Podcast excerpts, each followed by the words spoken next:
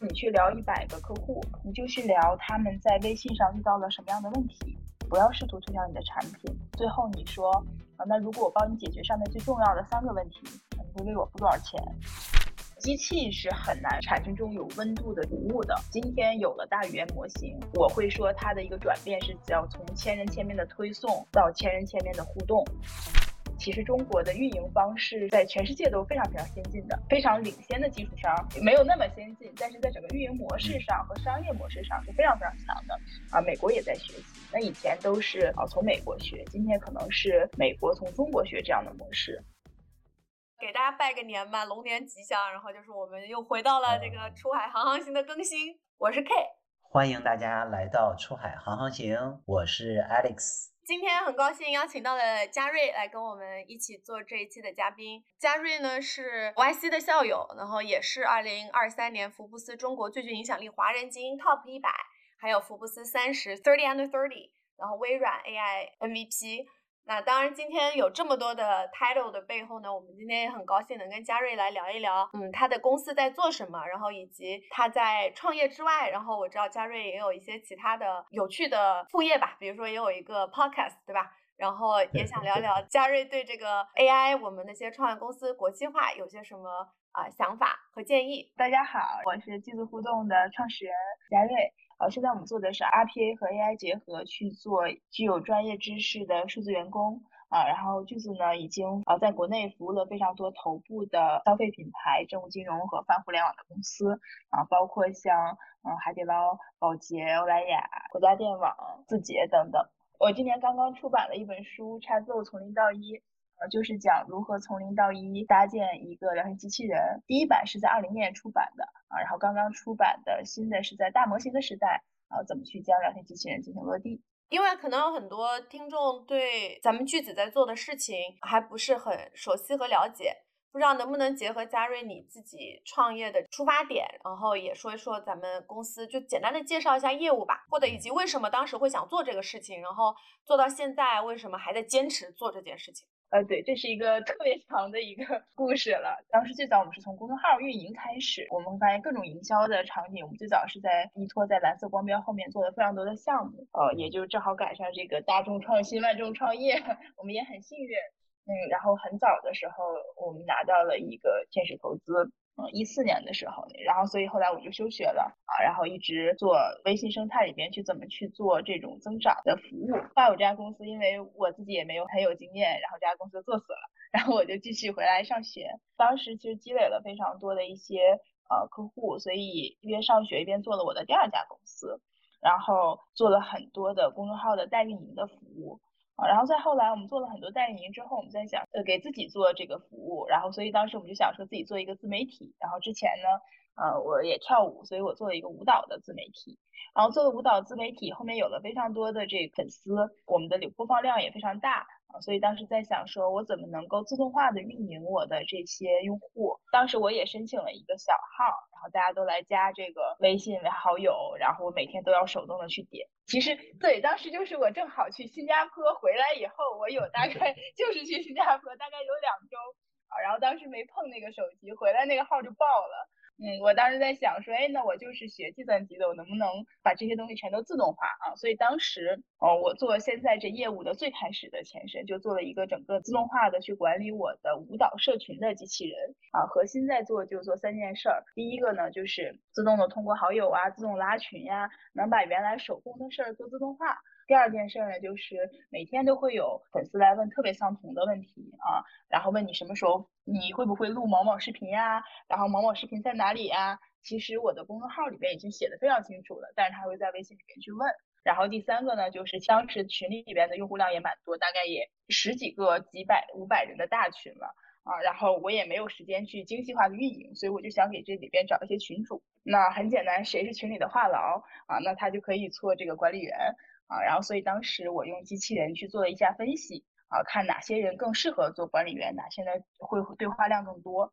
啊，所以当时的契机就写了一套这样的机器人去运营，然后运营了以后，我就可以躺着去运营我的社区，后因为我自己之前一直在做的都是 to B 相关的服务，啊，所以我当时顺便问了几个朋友，然后大家觉得，哎。好像这样做特别好，这个事儿也特别有价值。然后因为这个，我们当时啊，整个这机器人都是呃我写的，因为我学的是计算机啊，所以顺便我们也做了一个开源框架，是一六年的时候做的一个开源框架叫 WeChaty，。然后今天呢，我们的产品也是依托在这个开源框架上去做的啊。这个开源框架现在成为全球最大的啊对话式 RPA 的开源框架。所以啊，最早呢，我们就是做一个私域的自动化的机器人，然后到后面啊，我们去推了一套营销服务一体化的平台啊，然后到今年我们陆续把大模型加进来去做这种垂直领域的数字员工，大概这样的一个发展。对，那是几几年的时候，嘉瑞？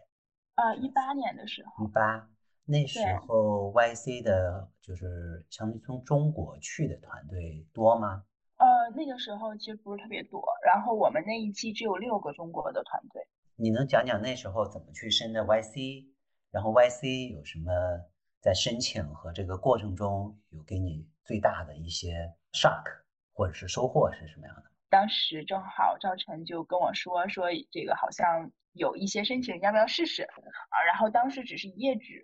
然后我们就填了一下，嗯，然后当时还要录一个视频，前面就是通过呃一个一页纸再加上这个视频就完成了整个我们的申请，然后再后来我就收到了邮件说要呃说可以去面试，面试的过程也给了我蛮大的震惊的啊，就是整个的面试过程只有记得是几分钟，也是非常非常短。啊，核心就是看能不能你用极短的话啊去介绍清楚你是谁，你在做什么，然后你的业务增长是什么样的。后来我们就很荣幸的就拿到了这个 offer，然后就呃去了美国。然后整个在 YC 期间给我最大震惊的点，嗯，我觉得有两点。其实我们在去 YC 之前，其实也没有想清楚到底要做什么。啊，就我们想的都很大，可能我刚刚讲我说我做舞蹈的社区就想的非常大，那个时候就想做今天现在句子还没有完全做完的事情啊，就想做一个嗯超级自动的一个机器人，能够帮你管理你各种各样的事情，想要的非常非常多，就特别不聚焦啊，其实没有想清楚。但是我们当时说确实要做 to B，然后当时我们那个 partner 其中一个 partner 叫 Eric 啊，然后最早他也是啊 Pebble 的创始人啊，现在又做了一家公司叫 Beeper。啊，在美国，然后当时他就说，你去聊一百个客户，你就去聊他们在微信上遇到了什么样的问题，不要试图推销你的产品，你就去聊他的问题，你就一直在问，问清楚了以后，最后你说，啊，那如果我帮你解决上面最重要的三个问题，你会为我付多少钱？我当时就打了一百个电话，其实主要还是和国内的人去，啊，打了一百个电话，找了一百家公司的创始人，或者是稍微大一点公司的呃高管。去聊，整个聊下来之后，我大概就知道哦，原来我应该做什么样的事儿，我就梳理的相对比较清楚了。因为以前可能好多想法都是存在自己的脑子里，就是自己想的东西，然后你去和别人聊，你带着很多自己先入为主的想法去聊的时候，其实很难能聊清楚他的想法。还有一个 to B 上，我觉得很好的一个可以借鉴点，当然，其实刚才我讲 Eric 说让我们问啊，如果帮你解决这三个问题，你愿意为我付多少钱？其实再进一步。啊，Eric 当时说，那等你的产品推出来以后，你就去跟这一百个人说，这三个问题我给你解决了，然后你看你愿不愿意付这个钱，顺便就把你的客户最早期的这些呃客户，你顺便你就找到了，并且能够呃完成一个很小的一个转化，啊，所以这个其实在找 PMF 的过程中，让我和客户的沟通这件事儿，就怎么离客户更近啊，YC 教了我很多。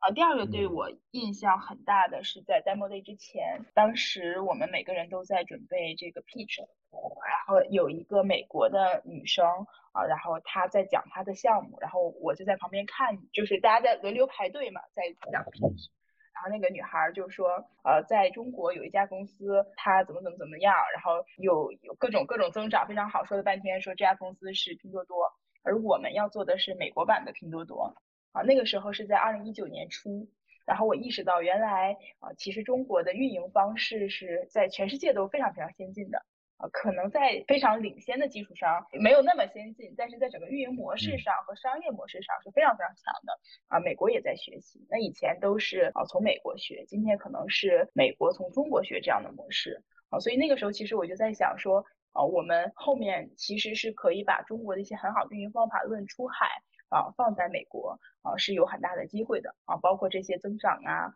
啊，包括他们其实在美国就在讲呃拼多多的整个的拼团的模式啊啊，然后怎么去做这种增长、社群团购等等。这件事呃，就美国对于中国的互联网的认知、互联网的看法有一个蛮大的变化的，然后也奠定了后来说我一定要去做出海的一个想法。就 YC 这一段，我还有一个小问题，就是 YC 自己有一个 internal 的，像个 FA 一样的一个角色，就是他一个 partner 叫 Aaron Harris。我记得没错的话，当初也是辅导嘉瑞去把自己的 pitch 啊做得更好，对不对？对，当时我们有四个 partner，就是呃 YC 叫 partner 就是导师啊，然后一个是 Aaron，还有一个是 Eric。还有一个是陆琪，他们特别是在哪些方面对你这个帮助比较大？因为当然你是在美国的 YC，但是你的目标用户还是做中国的。但是在 Demo Day 上，他们比如像 Aaron 啊这些 YC 的 partner，就哪些地方对你你觉得影响最大，或者给你到现在你也觉着非常受用的一些美式的这种 pitch，或者是销售自己公司的这种技巧？我觉得。呃，说到这种美式的 pitch 吧，就这个其实对我的影响也蛮大的。就是他们一直在讲说你要学习如何讲故事，啊，就今天我们大家都在聊讲故事，讲各种或者什么宏大叙事。就其实中国讲故事的方式和美国讲故事方式是完全不一样的。从小到大去说吧，那比较落下来的点在于，他说你。你可能要准备各种版本，你去讲故事的方式。其实我们在 YC 的三个月，大概有一大半的时间，甚至三分之二的时间，其实都是为了 Demo Day 最后一天去做准备的。Demo Day 最后一天其实就是个两分钟的 pitch，所以他就是教你，比如说你的 one liner，光是 one liner 就那一句话介绍，可能大概就会花两三周的时间。就是你一定要把你的一句话定位讲清楚。啊，然后紧接着两分钟，你如何去介绍你自己？然后再进一步，你去约你三十分钟的后面的咖啡，就是你跟那个投资人再去聊。本质上，你每一次聊天都是一个钩子，一句话勾出后面的两分钟，两分钟勾出后面的三十分钟，三十分钟后面啊，然后投资人再详细的去跟你聊两个小时、三个小时。包括 Aaron 当时就有一个专门的分享，一个课，我们当时在 YC 上的就是讲 storytelling。那这个其实不只是在让你融资的过程中去做这个事儿，还有就是比如说你招聘，或者是你去和你的客户去呈现啊，那你到底。卖的是什么？那你招聘或者说你找到你的合伙人，找到你的团队，本质上你也是卖自己啊。那你要去学会如何去讲公司的未来啊，才能够吸引人加入你和你一起做啊。他说的这个 storytelling 是一个非常非常重要的一个技能，尤其是对于创始人，因为如果你很难说清楚你的梦想，或者没有办法说到人家振奋人心啊，那客户也不会去买。啊，其他人也不会加入，包括投资人也不会投你。而且他讲到说，因为你的受众不同，所以你的 storytelling 的版本一定是不一样的。啊，不同的人啊，你可能你要把你的个人介绍，把你的公司介绍，啊，要准备不同的版本啊，然后在不同的场景下啊，讲不同的这个同样的一个大故事，但是是用不同的叙事方式去讲出来。这个确实是在。尤其是我创业早期的时候，他相当于帮我点开了，就开悟了。其实本质上，他讲的还是一种类似于沟通这样的一种技巧。对，Aaron 讲的课，不知道你们内部还有没有讲义呀？我后来在各种分享里边都会用用一张啊，Aaron 的那个特别大脑袋的一个截图啊，就是讲说自己怎么讲故事。原来 K 也老说，他就是给美国投资人，就是其实他就代表了。可能世界上的主流的这个西方投资人和中国人投资人讲的时候，可能都讲故事，但是方式角度是不太一样的。嗯，Aaron 说的说，作为创始人，我们必须学会在各种场合用各种方式去讲故事，这是我们的重要职责。实际上比我们想的要难。虽然作为创始人，我们有非常大的愿景和梦想，但是没有大量的练习，我们很难让别人听明白。别人没有听明白。我们自然就很难吸引到和你并肩作战的人，无论是合伙人、员工还是投资人。我有一个很大的一个 PPT，在各种地方讲的时候用的 Aaron 的话。嗯，我觉得这个这个讲的很有道理啊，但是它有些什么具体的方法跟方式呢？因为可能今天我们的这个播客听众里面也有很多 founders 向海外去走的，不管是就像你说的找客户、找人才，还是找资金来讲，大家如果理解了、接受了这样的一个想，他们怎么去练习呢？是一个，我刚才听到的是，比如说给一百个客户、潜在客户打电话，然后呢，去试图理解他们要什么，然后有了以后再试图去卖给他们。因为比如说约见一个投资人是一个非常宝贵的 moment，怎么在确保你见到他的那一刻你准备好了？就有些什么实操的建议吗？这个 Aaron 说的，我觉得几块儿啊。第一个，你是不是提前准备好了？准备好，其实准备之前是需要大量的练习的。就我最开始也没有意识到，当时 YC 的这些 partner 就一直告诉我们，你们要反复的练习。我们在 YC 那两分钟背后，其实我大概练习了两百多遍，一直在背啊。然后他们一直在告诉我们，你们要把它背起来，包括那个稿子啊，不同的 partner 都帮我们改了很多遍。我这是没有想到的。你想，Aaron 他原来是桥水基金的。非常高级的人，然后 Eric 也是创始人，就这种包括齐啊，他们会亲自给我们改那两分钟的稿子，然后他们一直到教我们说，你们必须要练到肌肉记忆，然后这样的话你在讲的时候，你才能有力气用眼睛去和下面所有人去做眼神的交流，啊，这个是一个非常非常基础的一件事情，但是其实好多时候我们现在大家都被即兴说多了，大家都觉得，哎，我想明白了，我都可以即兴来的，其实没有的。啊，这种两分钟的 pitch 都是要背很多次的。就后来还有一次，呃，有一个 YC 的校友叫 Front 啊，然后也是现在也是独角兽啊，对，估值估值也非常非常高了。然后他回来讲的时候就说，他那两分钟的 pitch 啊，以至于在之后的五年，每一年其实他都是跟人家介绍的时候都是能顺手就说出来的啊。然后当时我们的定位叫 Intercom for WeChat。其实今天我们。也很多场景在用类似这样的东西，必须要有大量联系，这个其实是很多人忽略的。然后还有一个更大的大前提啊，就是你愿不愿意相信。其实你看那个啊，Paul Graham 他的博客里面也聊到这样的事情，你是不是相信这件事儿？其实对方是很容易看出来的啊。然后当你真的非常相信的时候，其实你是你的眼里是有光的，你是有激情的。啊，然后呃，你真的相信这件事儿的时候，其他人才会愿意跟你相信。马云不也说相信相信的力量吗？啊，就是你必须把这个相信非常的坚定，就这种相信是一个啊非常非常有感染力的事情啊。然后你拿着这个相信去跟大家一起畅想一个美好的未来，然后再进一步说明啊这个未来是和我们公司是密切关联的啊，我们能一起推动这个未来的发生。然后我能告诉合伙人、投资人和员工。你们正在参与改变未来的行动中啊，所以这个其实是能够燃起他们内心的一种火苗，这个是个非常非常重要的事情，而且真的是要花时间去呃准备的，千万不要把它太忽视掉。我觉得这个是我对我来比较震撼的，基本上就是先相信他，然后花时间去准备，准备完了以后再有大量刻意的练习，然后再进行反复的迭代。呃你把你这个东西当成你的产品，一样去打磨啊。其实本质上你是在对外的品牌，也是你的一种产品的一种形态。然后你持续去打磨它啊，应该是用这样的一套方法，就怎么去打磨你的产品，怎么去打磨这样一套你的 story 是很重要的。太棒了，谢谢嘉瑞的分享。我觉得这个对于很多在刚开始起步，甚至可能已经创业很久的人都都是非常有启发的。就是到底能不能五年之内还能一直反复使用“我们是谁”的这样一个 one liner？再稍微打个岔，你有觉得现在的 AI 的技术能帮助我们更好的找到这两分钟应该说啥吗？可以先让 ChatGPT 帮我写一段吗？我觉得其实呃 ChatGPT 也很难，但是 ChatGPT 确实现在已经能够写一些创业的想法。但是嗯，最终这件事其实。呃，你公司的一个介绍，可能真的是跟创始人很多基因是息息相关的。你非常想做的这件事儿，怎么去弄？就是 ChatGPT 给你帮你打个草稿啊，但是很难把它写得很好。明白，那是好消息，说明我们离被 AI 取代还有很远的距离。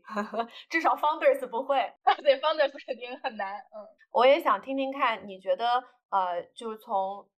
前两年开始这一波 AI 的浪潮，或者说技术能力的突破，对于你。之前 set out 去创立的这家公司有些什么样子的影响，以及这个事情在比如说你今天的业务的发展上啊，有些什么样子的改变吗？哦，对，这个改变其实是非常非常大的。呃，我们看到其实以 ChatGPT 为代表的这种呃大语言模型，呃，其因为我们做对话式营销云嘛，然后其实它改变了整个营销的新的方式，就在人类历史上从来没有这样一种能力。能让企业和用户之间进行千人千面的场景性的富有温度的互动，而这件事在过去是完全不可能的。那我们看到，其实，在营销里边，我们过去一直在讲的是叫千人千面的推送啊。那这个事儿其实过去二十年啊三十年技术已经非常成熟了，我们有各种方法去给它做非常详细的用户画像和标签，然后去做一些精准的推送。但是推送以后就截止了啊，因为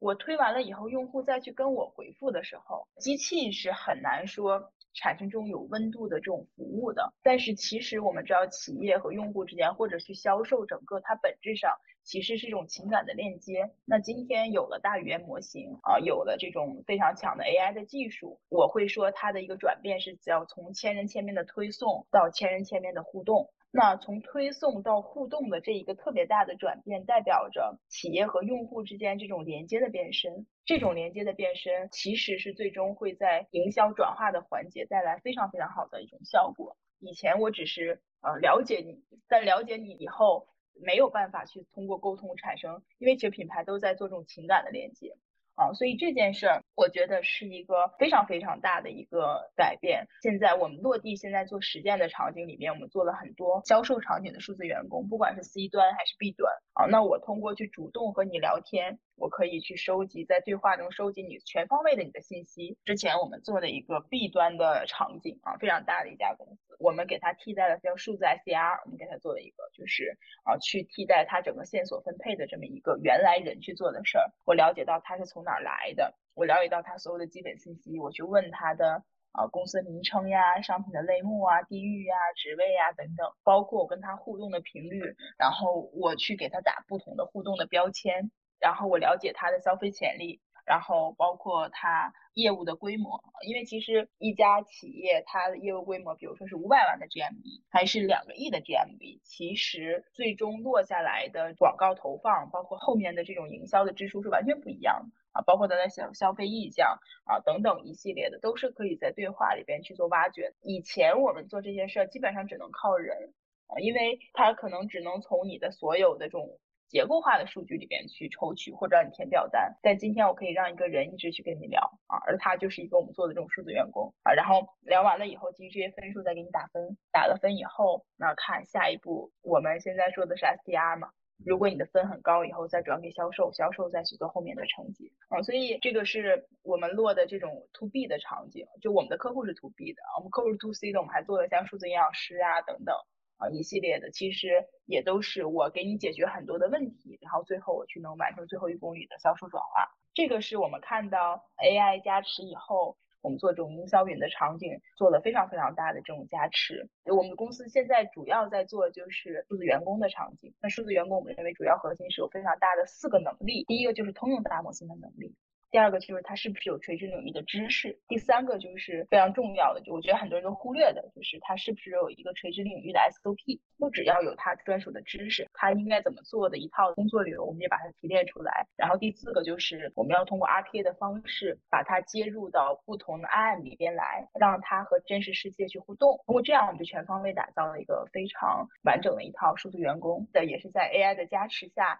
啊，我们终于能得以实现了。我想可能跟结合下，你刚才也讲了，说你之前在 YC 的时候有一个感悟，就是咱们中国的这一套运营的打法是很先进的。那你会觉得，比如说 AI，然后运用到实际的这个销售运营里面，咱们中国的创业公司是更领先的？大概的认知是觉得国外的这个大语言模型的这个能力是比我们更强的，但是可能在运营技巧上，可能中国的企业是更有优势的。因为我们的这种 sector expertise 会让我们在一定程度上去弥补我们 AI 这一块的一些暂时的落后吗？我觉得这个不是互相弥补的关系啊。首先是我特别认同啊，就是你刚刚说的中国的运营模式真的是非常的领先，尤其是这种销售转化，你被卷出来的嘛啊。然后但确实在大模型上相对比较落后。嗯，我们说最终我们要交付的一个东西，一个产品。啊，它核心还是一个比较综合的东西啊。刚才我也讲到了，是需要有通用大模型的能力的，同时它是需要有垂直领域的知识，还有它的一系列的 SOP，然后并且和外部世界做联通这些能力。综合下来的话，其实可能还是就我们说最后交付的这个产品，谁能离客户更近，然后真的先把它去做落地，然后真的在解决实际啊生活中的问题，真的是帮助客户或者用户解决了问题。我觉得这可能是呃后面下一步呃能够。看到的这个创业公司下一步能够做的事情，就像啊，大家经常会聊 ChatGPT 啊，说是 iPhone 时刻。那我们看到 iPhone 之后出来，又花了很多年，出现了一系列的应用啊，这些 APP 都是大家在打磨，说哎，这些 APP 在实际应用中它能解决什么样的问题？而是这些移动 APP 真正的改变了我们整个的生活方式啊，所以未来也是在大模型上层的这些应用，它会改变我们所有的生活方式。而这些应用不只是依靠一个底座大模型去做的，它其实是非常综合的一套体系。从这个角度来讲。我觉得中国创业者出海机会是非常非常大的，尤其我们出海以后，我们还可以去用通用大模型的能力，对吧？我们可以用 ChatGPT，嗯，对，三点五四，那后面包括五，所有的能力我们都可以用上。我们还可以借鉴国内所有的玩法啊，然后以及如果是国内还有一些团队，那我们的这个工程师红利啊，也能够把产品迭代的更快。从这个角度来讲，我觉得。中国的创业者出海机会非常非常大，所以我们也在出海嘛。刚才你简单的说了一下咱们在海外正在做的事情方面的话，结合你自己的经验，然后还有之前你做这个 podcast 也采访了很多出海的创业者吧？你觉得现在大家在中国 AI 出海的优势都有哪些呢？我们的运营模式更先进，这个运营模式其实我觉得也是一种文化。我们自己去做出海业务的时候，也是在了解不同国家的文化。那中国的很多运营模式的这种，其实是呃烙印在中国人的这种骨子里边的。那烙印在中国人的骨子里面，这个事儿就是其实是很难学会的。就是很难说，哎，我看一眼就能知道，真的是你要花很长时间去感受它。那这种烙印在我们骨子里边的东西拿出去，我觉得这个是机会非常大的。那同时技术上啊，我们更勤劳，这个是大家肯定是公认的，中国的创业者会更加勤劳一些啊。然后我们再用上海外的大模型的能力，那我们一起去出海打，然后打同样的一批人群，那我们的优势就是很大的。那我可以稍微 challenge 一点嘛，就是尤其是在 to B 这个方向上，刚开始创业的时候，你要跟一百个人聊，你才能知道他们到底要什么，才能找到 PMF。如果今天我们是去海外，我可能上来都找不到一百个客户愿意去跟我讲他们需要什么，那这个问题怎么去 overcome 呢？这确实是一个蛮大的一个挑战的。我觉得 to B 里如果要是出海去做的话，我们之前也调研过，也问过很多这样的朋友。那可能你需要找一个他有非常多海外背景的经验的这样的一个合伙人啊，然后去做这个事情，包括。之前有很多去美国去做业务，那可能要找一个白人的 sales team 帮你去做整个的销售这些体系的搭建，因为去聊也是很重要的一点。是第一，你要能找到人啊；第二，其实你能一起聊下去，这同样也是一个背后都是一些文化的碰撞啊。那你们是不是有相同的文化啊？然后大家能不能聊得下去，这个都很重要啊。所以在销售上一定要找海外的这样的合伙人一起来做这个事情。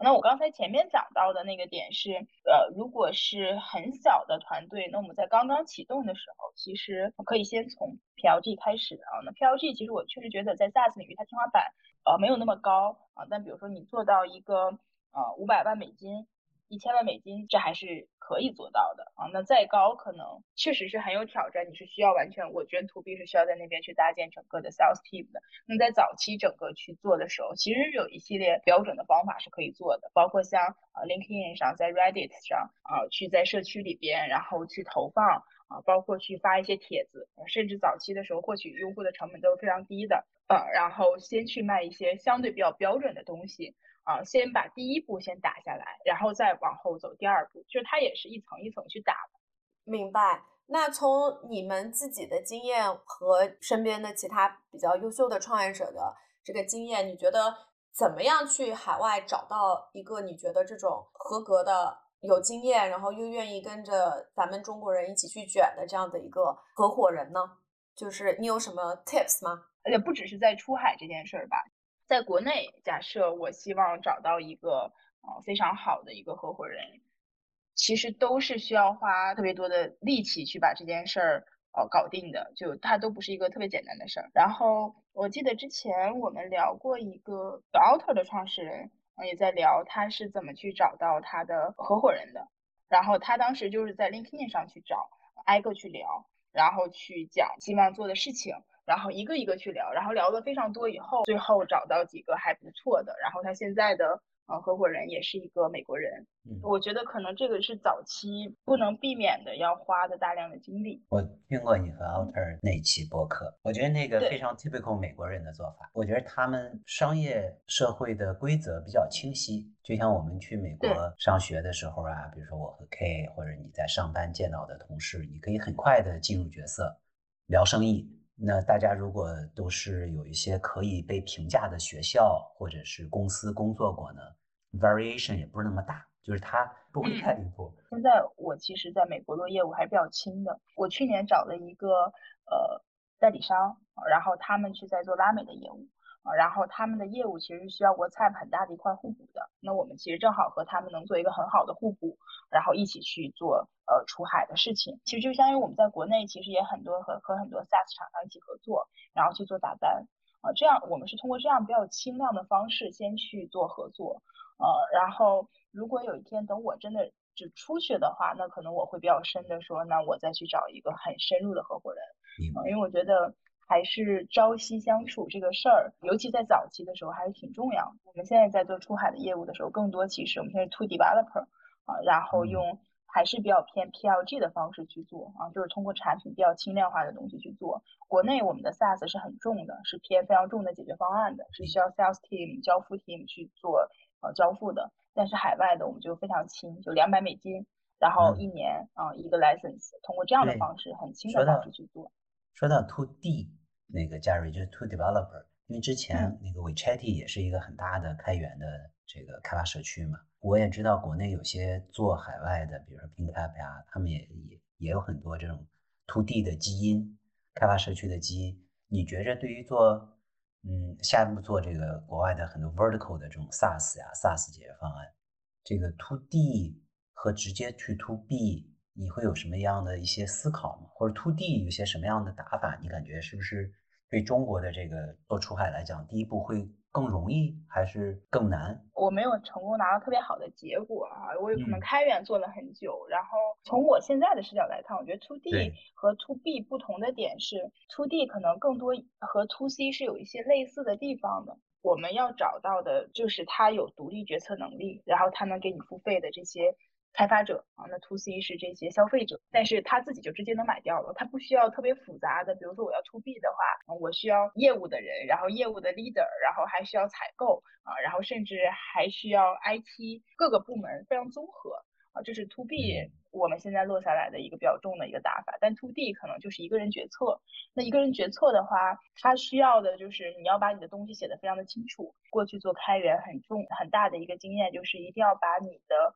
文档写清楚，你的 getting started 写清楚，核心你是能不能让它快速上手，把这个东西运行起来。因为你做一个开源框架，很多人尤其是技术大牛，他更多希望展示我技术非常强啊，所以上来跟他讲了一堆，哎呀，看起来就不明觉厉。但是如果你希望让 developer 付费，你要让他快速上手。啊，哪怕你东西很复杂，然后也非常的重，但是你都要把它包装起来，因为每个人都有自己的学习曲线，然后你必须要考虑 developer 他自己的一个学习曲线，然后你给他一个最小的一个 demo 能够上手，啊，这个是非常重要的。所以就怎么写出一个很好的开源项目的文档啊，它其实还蛮有讲究的。其实我们之前正好，VCHIT 也入选了 Google System Docs，呃，有一年是应该全球范围内只有三十个开源项目入选，然后 Google 给了我们。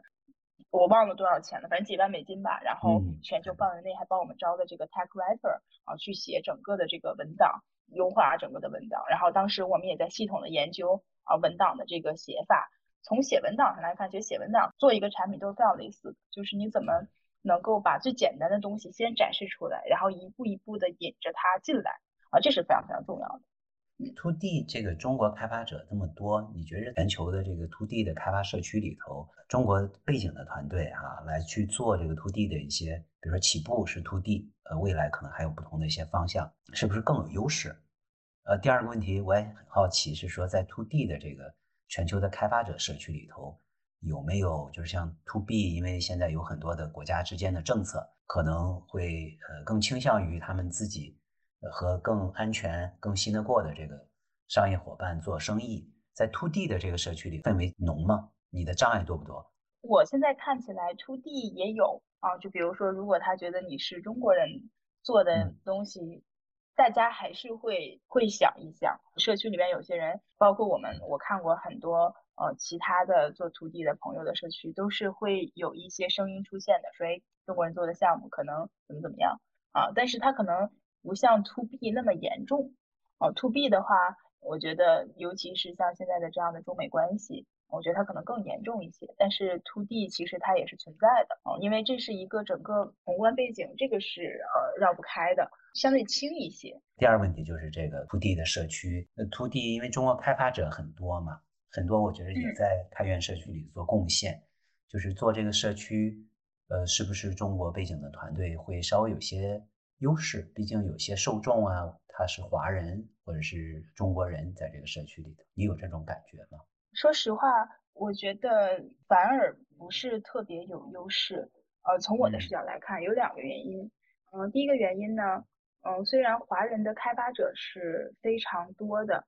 啊，但是还面临另外一个问题，其实华人他的付费意愿远远不如海外的这些人的付费意愿强。然后包括我们看到，包括 donation 呀，啊，然后包括各种为开发者，就是为这种开源社区付费的这种。就是精神，我觉得海外的开发者远远要更强，啊，所以这是第一点。然后第二点呢，嗯，我觉得，呃，国内的很多开发者，呃，其实他们的这个心态没有像海外那样的开放，现在好很多，觉得还是没有到美国那种开放。大家觉得，哎，这代码是我的，我为什么要开源呀？或者说很多东西大家都在纠结，说，哎，这个开源会怎么样啊？还有一些情况就是他觉得，哎。这东西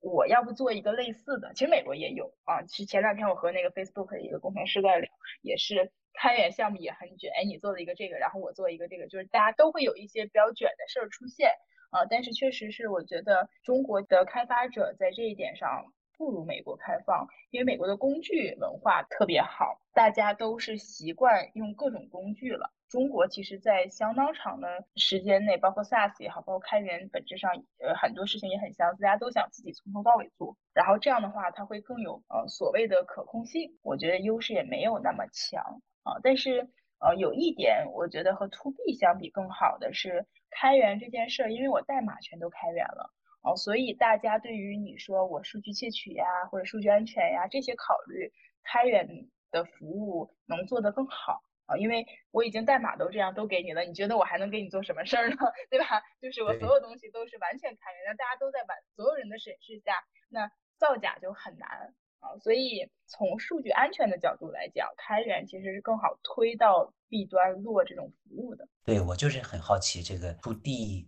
因为嘉瑞圈子混的挺多的，我原来不是这么熟，我就不知道 To D 对于中国的这个做出海来讲是不是一个切入点，因为一是说。它海外的很多会不会就是更 open 一些？这个嘉瑞就给我验证了一下，是从开发者的角度，确实他会 open，但是也是会有顾虑吧，对吧？参加你一个项目，对吧？因为从这些开发者，你可以再到他的 B，他会成为你的一个 sponsor 啊，或者一个什么？因为我记得一些在日本做的产品，国内也有一款产品是，呃，相当于是这个企业内部的一些开发者吧。现在，因为在海外有这么一个群体，在国内可能不明显。这个群体就是这些公司里的开发者，挺有决策权的啊，对，对吧？这个很不一样，就是他们 frontline 的这些人很有决策权，然后他也手里有 budget。其实就国内也是一样的。其实我们早期落的像五八也是我们的客户，最早也是呃互联网公司比较这样。对对对，互联网公司他们呃是有很大的决策权，因为他要做技术选型。然后他技术选型的时候，在 GitHub 上搜，然后搜到你，然后他去做汇报，然后再往后走。他们的决策权是很大的。国内，你记不记得我们打过一些交道？就是像 CIO 这个群体，他们背后就一年都是上亿的 budget，然后呃，房地产呀、制药啊、电讯呀，就是一些传统产业，呃，金融、对，券商，就我觉得他们里面的，我觉得开发者是没什么权利，你基本上得拱到 CIO 大脑袋这个地方。对吧？你得和他会有个统盘的考虑，你这个自上而下的说，哎，我觉着这个东西很好用，在他那儿不好使。包括大厂的开发者手里有预算，但是你和 CIO 比那个预算量级，那就不是一个零两个零的区别了。对，所以就销售流程也很长，但是他一个 project 过来，那个复杂度和和这个预算肯定是很大的。但是有一个开发者基础，我觉得是很好的。你可以通过它去影响这个组织内部的一些呃更多的预算，是吧？更高的决策层，他们在多大范围内，在多深的这个厚度去用你的产品。从我自己运营开源的角度来看，我觉得我更愿意把开源当成市场。就我们现在也是把我们的开源运营放到了市场的部门。我们看我们市场部门写文章，它是内容；开源开源代码。我我也认为它是内容，本质上大家都是去做一种影响力，然后最后拿到例子，然后再去做后面的一系列的转化。我觉得呃开源很难成为一种纯粹的商业模式，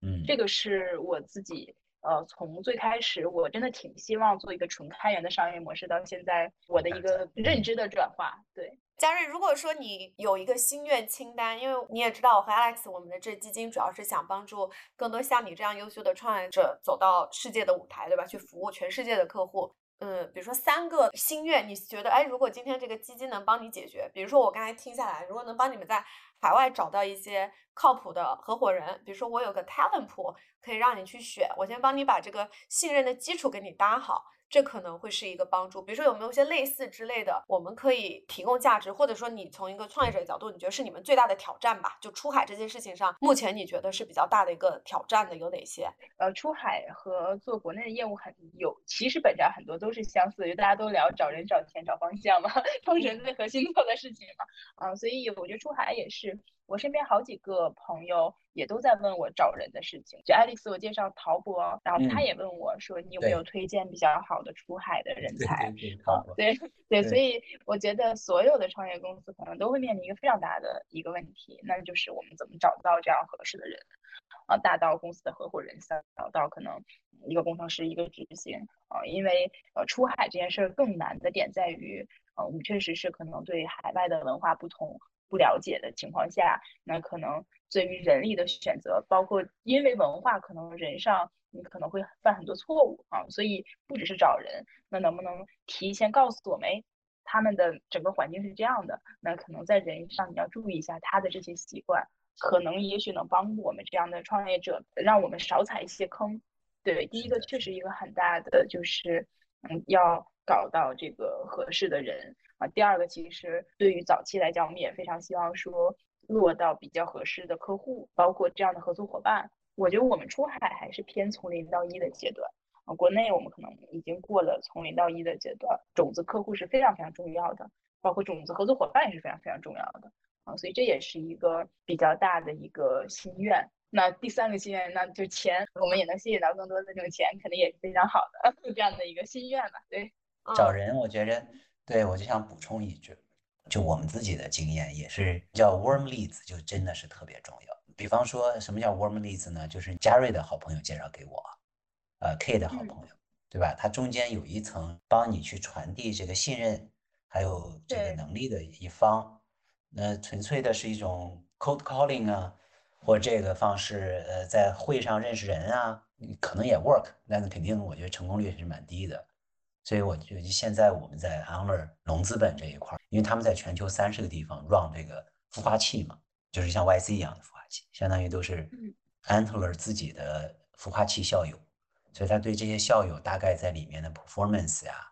是怎么回事儿，了解他们，他们也和你有共同的经历，就比较像一个短期的校友。我觉得这个 warm leads 还是比较有帮助的，而不是说哎呀这个大家之间没有什么可聊的，对吧？呃，就像嘉瑞这不同的级之间，因为有共同的经历，其实你跨级之间也是非常快就能和这个人拉近距离，或者信任，或者他给你一些 go extra miles，愿意多帮你一些，是吧？多说几句有帮助的话，而不是就是不理你了，或者是这个 完全是非常生意的，看你有没有用，他才跟你说话。任何创业公司早期，他的创始团队可能都是靠这个 warm leads 来找的。我身边朋友的朋友、朋友的朋友的朋友，其实呃，Boss 直聘上，就我们说各种招聘软件上找到的人，非常的不好用。早期你在一个新市场要落一些比较关键的